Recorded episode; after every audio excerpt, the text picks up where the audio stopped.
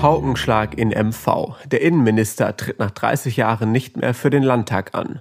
Mehr dazu erfahren Sie im Schwerpunkt des SVZ Audiosnacks am Donnerstag um 8 Uhr. Ich bin Bastian Rabeneck und wünsche Ihnen einen guten Morgen.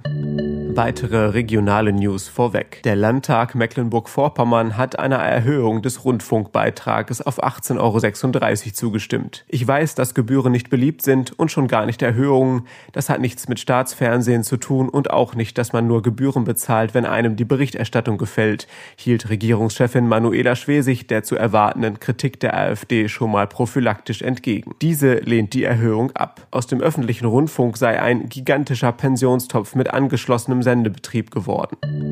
Ich bin am Ende der Legislatur rund 67, habe gut 30 Jahre aktiv Politik an vorderster Front gestalten können. Ich finde, es gibt noch viele schöne Dinge im Leben außer Politik. Und deswegen werde ich nicht nochmal für den Landtag kandidieren. Dies sagte Innenminister und CDU-Urgestein Lorenz Caffier im Interview mit Chefredakteur Michael Seidel. Er tritt bei den Wahlen im nächsten September nicht mehr an.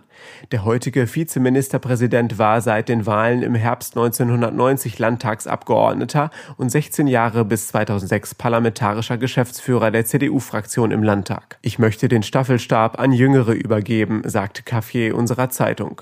Ob er als Minister weiter zur Verfügung stände? Naja, man soll niemals nie sagen, aber ich wüsste nicht so richtig, wie ich das meiner Frau erklären sollte, wenn ich da noch eine Rolle rückwärts machen würde, sagte er. In der CDU gilt der künftige Ministerpräsidentenkandidat Michael Sack, Landrat in Vorpommern, als Favorit für das Amt des Kommunalministers, falls es mit der Staatskanzlei nichts wird. Das war der SVZ Audiosnack. Alle Artikel zum Nachlesen und Hören gibt es auf svz.de slash Audiosnack.